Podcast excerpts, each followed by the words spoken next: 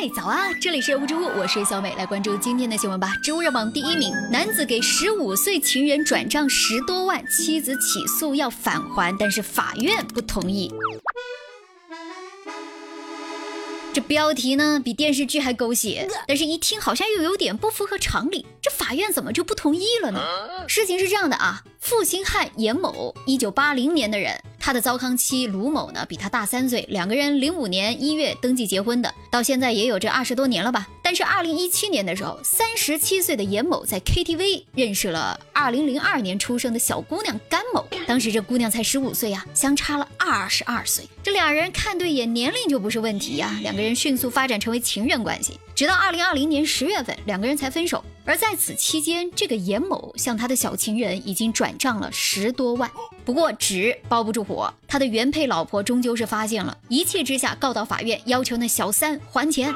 这故事听着让人咂舌呀。你说有的男人找比自己小个二三十岁的，真的是没压力呀。这种剧情的定位难道不一般是发生在什么超级富豪身上吗？什么时候已经普及到平凡的大猪蹄子身上了？事情曝光，这负心汉男人总得出来辩解一番吧？这个严某说啊，那些钱不是给小情人的生活费，而是给他买东西的。那小额的转账是无偿送的，大额的呢就是给他开店用的。这小情人被告了也得出来自证清白呀。说她有妇之夫的前男友给她的钱是他们共同开销的资金，包括什么开房、吃饭、付房租等等。而且她也向严某转过钱，说是分手那会儿呢，这男人给她转了五万，要求继续保持关系，但是她没同意，就还给了严某。所以她觉得自己也不是平白受人恩惠，反正就是谈恋爱中花的一些钱嘛。这不得不说，有时候这个社会的人呐，下限够低的。不过出人意料的是，我们以为这个事儿吧上法院，那一定是法院会站在糟糠妻这一边，对吧？为他的夫妻共同财产讨回个公道。但结果并没有，法院判了两次都驳回了正妻的请求，这是为什么？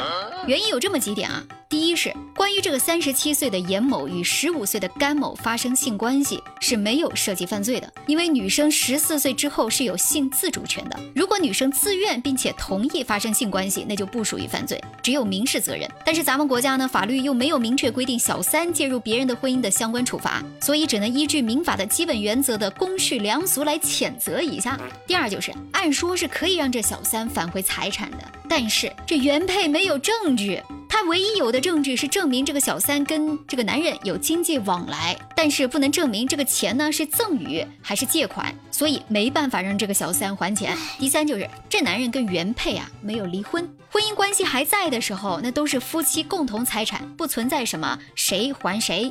但是呢，离婚之后划分了夫妻共同财产是可以主张自己的权利的。按这么说呢，法院判肯定是没判错的，但是这个结果让人牙痒痒呀。你说比自己小三岁的老公找了一个比自己小二十五岁的，当时那姑娘也才十五岁呀，这可是压着未成年幼女线擦边球的小情人，不管是从情感还是从道德来讲，都是让人接受不了的。恨就恨在这个原配呢，也不愿意离婚，也找不到有力的证据拿回钱，这个闷头亏可得吃一辈子了。所以咱就是说吧，这婚姻这个事儿啊，可得擦亮眼睛，不然找谁说理去？周热榜第二名，三千六百万粉丝主播编故事卖假货，粉丝遭遇套中套。这有关家长里短的事儿啊，总是像八点的肥皂剧一样吸引人。有的主播呢，也是看中大家的喜好，借机牟利。这个主播叫阿晨，他是一个情感主播，呃，有时候会直播带货。那他的粉丝量非常多啊，说是有三千六百多万。他日常直播的内容就是帮人调解感情问题，就这个人有个小三呐，那个人婆媳关系不好，或者是闹离婚拿不回钱等等，都是一些相当狗血的连续剧。这偏生网上还有很多人爱看。最近呢，他的三千多万粉丝通通恨上了一个叫做杜康的男人。哼，这个男人是个负心汉。剧情大概是这样啊，一个身价不菲的大老板杜康抛妻弃子找情人。主播阿晨为了帮助被抛弃的这个杜七伸张正义，带着一帮人去找杜康讨说法。这整个过程，阿晨这个主播呢，都会拿着手机全程直播。这开播几分钟之内，观看的人数就突破了十万。这感情调解调解着呢，就告一段落了。一两个小时之后，这个主播就开始卖货了。怎么个切换法呢？他会先跟另外一个主播连线，然后引导自己的粉丝去对方的直播间，那里有一些原价成百上千的商品啊。这个阿晨呢，将会把价格打到几十块钱，然后告诉他的家人们，差价就由这个负心汉杜康来补。大家买的越多，杜康亏的就越多。结果呢，粉丝们是纷纷扛起了正义的大旗，疯狂抢购商品，恨不得把这个负心汉买亏本。这一剧情，这不得不说，这故事有人敢演，就有人敢信呢。但是几千块钱的货，几十块钱卖，质量到底怎么样呢？可想而知啊。大部分收到货的粉丝都惊叹，竟然可以这么的劣质。有的人想到要退货，对吧？这个时候啊，第二个连环套就出现了。要退货的粉丝呢，会接到一个陌生电话，对方自称是直播间的客服，要给他们退钱。于是呢，就在对方的指导下，得要安装一个会议软件，按对方的指示来进行人脸识别和签字。这一听就猫腻啊。然后这些人就莫名其妙为自己买了一份真实的保险。组团忽悠我来了。被骗的粉丝欲哭无泪。东西并不是在这个阿晨的直播间买的，而是他连线的其他直播间。这个阿晨呢也是好心，为了伸张正义，给大家争取优惠价。这质量不好也不能怪他，得怪那个负心汉杜康。这信息泄露更加不能怪他了，只能怪粉丝自己不谨慎。这不，一个死循环就出现了。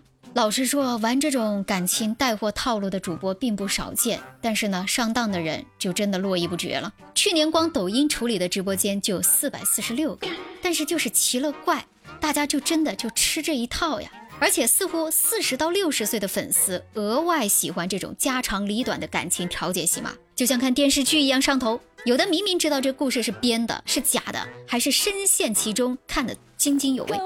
咱就说吧，如果你们家也有一个爱看这种剧情直播的人，一定得要邀请他。你说被骗买一个一两百块钱的产品还算好的，要是个人信息泄露了，以你的名义买了个保险，办了个贷款，或者是违法犯罪，那就麻烦了。而且我总觉得吧，这种剧情吧看多了，嗯，对脑子不大好。